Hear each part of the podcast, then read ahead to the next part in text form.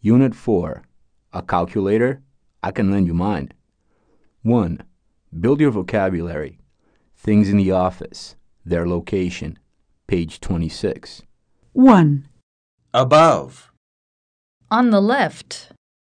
on the right, On. on top of, Next to. under, Behind.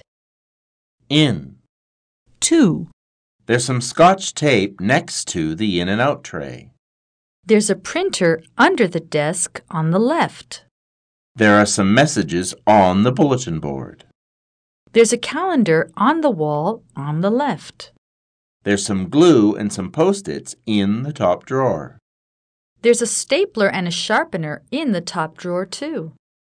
There are highlighters and pens in the pencil holder next to the computer. There are some ink cartridges on top of the file cabinet. There's a pair of scissors in the bottom drawer on the left.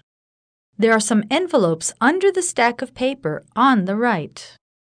There's a bottle of whiteout on the planner. There's a wastebasket next to the printer under the desk. There's a bulletin board above the desk.